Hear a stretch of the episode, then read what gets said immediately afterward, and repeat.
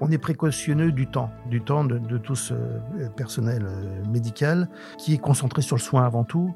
Et donc, nous, on s'occupe de tout ce qui est parti un peu par brasserie, hein, pour appeler ça comme ça. Notre rôle, c'est de leur éviter de faire des erreurs en termes de réglementation. Bienvenue dans Les métiers de la recherche, la troisième saison de médecine, sciences et recherche clinique, podcast proposé par la direction de recherche et enseignement de Ramsey Santé. Certains sont bien identifiés par les patients, d'autres sont assez récents ou plutôt méconnus. Les métiers de la recherche clinique sont multiples, ils englobent une grande diversité de profils et de formations et contribuent tous à des niveaux différents aux études scientifiques. Bien sûr, sur le terrain clinique de l'innovation, il y a les médecins, chirurgiens, investigateurs qui proposent et appliquent les protocoles, mais lorsqu'une étude voit le jour, c'est le travail de toute une équipe de professionnels de santé qui aboutit ensemble, chacun avec son expertise. Nous allons tendre le micro à ces professionnels pour mieux comprendre leur métier, pour découvrir leur mission au quotidien et leurs attentes pour leur profession demain. À quoi sert une direction de recherche Qui recueille le consentement des patients mais également s'assure du bon déroulement et du respect des bonnes pratiques de l'essai clinique? Qui vérifie que l'étude respecte bien la réglementation en vigueur qui se charge enfin d'accompagner les médecins dans l'écriture de leur étude pour espérer être publiés dans une revue prestigieuse. Zoom sur ces femmes et ces hommes, maillons indispensables à la chaîne de la recherche.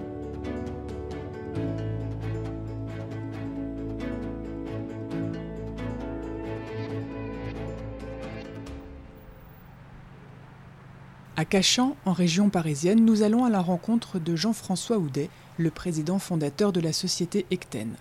Il est responsable réglementaire, un métier à la fois technique et passionnant.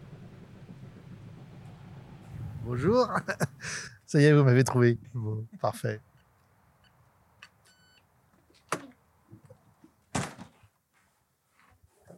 Donc en fait, euh, là on est, euh, c'est une société en fait qui est essentiellement de la matière grise. Donc euh, il n'y a pas d'unité de, production. En fait, vous voyez, ce qu'on produit c'est de la donnée. Donc vous avez essentiellement euh, des bureaux administratifs euh, de gestion de société. Et puis sinon, vous avez donc des plateaux. vous avez une salle en bas, il y a une deuxième salle ici, encore une troisième salle en haut, qui sont des, plateaux euh, de, de, télétravail.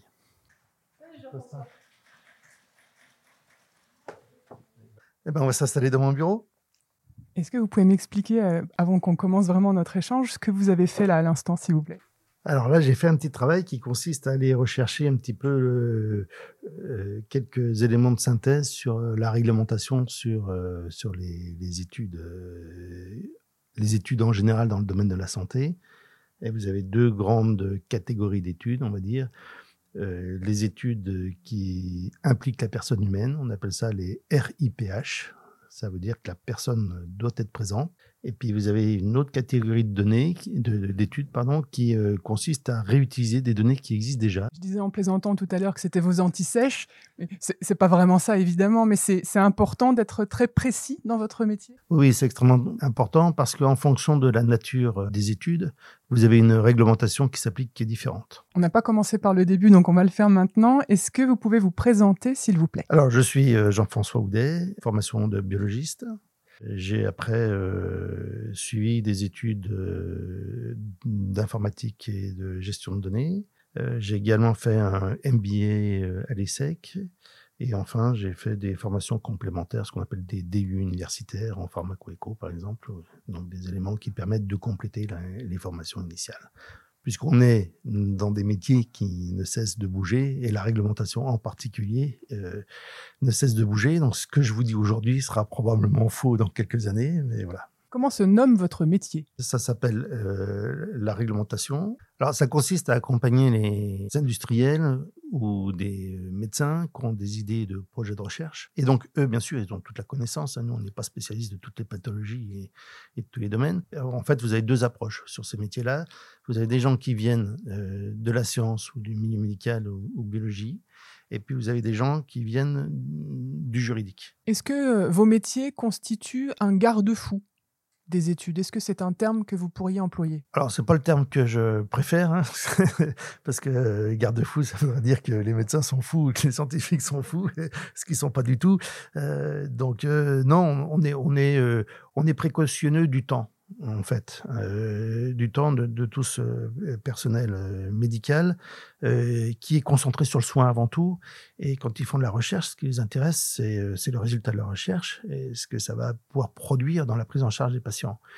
Et donc, nous, on s'occupe de tout ce qui est partie un peu paperasserie, hein, pour appeler ça comme ça. Le réglementaire, c'est quand même beaucoup de paperasserie. Alors, vous dites que c'est beaucoup de paperasserie. mais dans votre bureau, je suis déçu parce qu'il y a quand même très peu de paperasse. Il y a un principe. Normalement, tout est dans des boîtes. Toutes ces études qui sont quand même assez confidentielles. Normalement, quand vous allez dans des sociétés qui s'occupent de projets de recherche, vous ne devriez pas voir traîner trop de papier. Donc c'est bon signe. Voilà, c'est bon signe. Quand, euh, quand les choses sont, sont propres, sont carrées, c'est qu'on fait attention à cette confidentialité.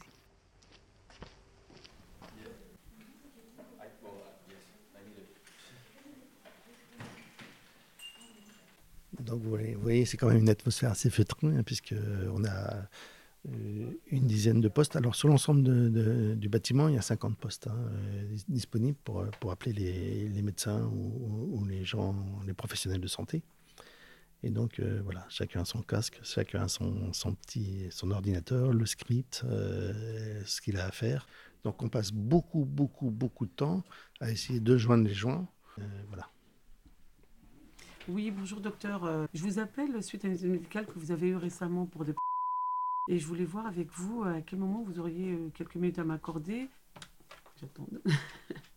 oui, donc 13h30, euh, vous aurez quelques minutes à m'accorder? Très bien. Eh bien, écoutez, c'est noté, je vous appelle tout à l'heure. Merci, docteur. Au revoir. Dans quelle mesure vous collaborez avec la direction recherche et enseignement de chez Ramsey Santé? Alors, on travaille pour eux, très clairement. Et donc, euh, sur cette partie réglementaire, on analyse les projets, et euh, on détermine justement les actions euh, qui sont nécessaires à faire. Quelles qualités sont nécessaires pour effectuer euh, les métiers que vous nous décrivez? Il faut avoir une appétence pour le, domaine scientifique et puis une certaine appétence pour la partie juridique.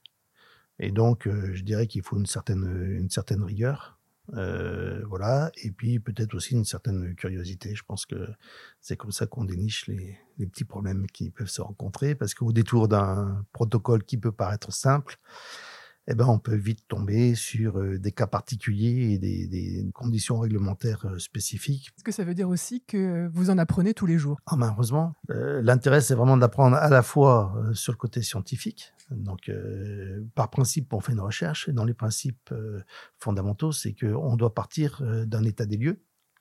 Et on se permet de, d'utiliser des données de patients ou de créer des projets de recherche ou d'intervenir sur les soins pour répondre à des questions euh, pour lesquelles on n'a pas de réponse. Donc ça, c'est un, principe de base. Donc à partir de, là, on est forcément à la découverte de quelque chose, en questionnement sur une pathologie, sur une stratégie de soins. Et donc c'est ce qui fait, et qui effectivement, c'est extrêmement, extrêmement intéressant, instructif. On est vraiment au, cœur de, des innovations qui peuvent se faire, donc c'est particulièrement, particulièrement motivant et intéressant.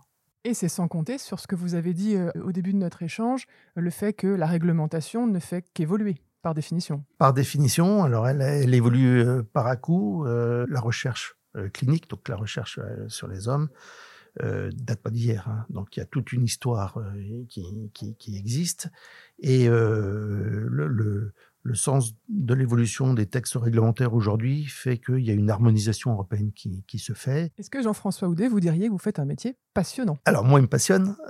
J'espère qu'il passionnera euh, beaucoup de jeunes. Euh, on a besoin de, de beaucoup de nouvelles ressources. Euh, oui, pour ceux qui sont intéressés par la santé, qui sont intéressés par la gestion de données, les, les, et puis aussi un petit peu par l'évolution du droit, c'est intéressant à la fois de voir évoluer le métier et à la fois de vivre euh, d'une certaine façon ces recherches. Difficile de recruter des collaborateurs dans votre branche? Difficile, euh, oui, parce que c'est des métiers qui sont quand même très spécifiques. Donc euh, voilà, après, la difficulté du recrutement, c'est toujours pareil. Hein. Quand euh, on met le salaire qui convient, on recrute les gens. Hein.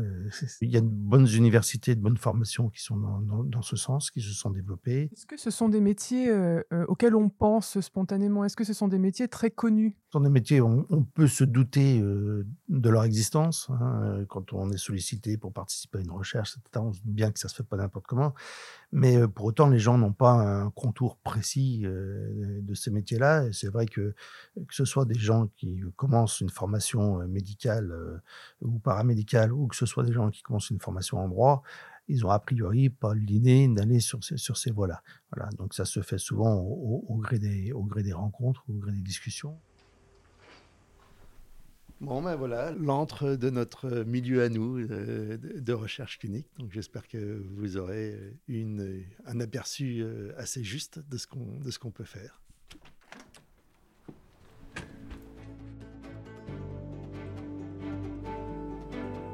Retrouvez tous les épisodes du podcast Médecine, Sciences et Recherche clinique sur le site internet de la direction Recherche et Enseignement Ramsey Santé.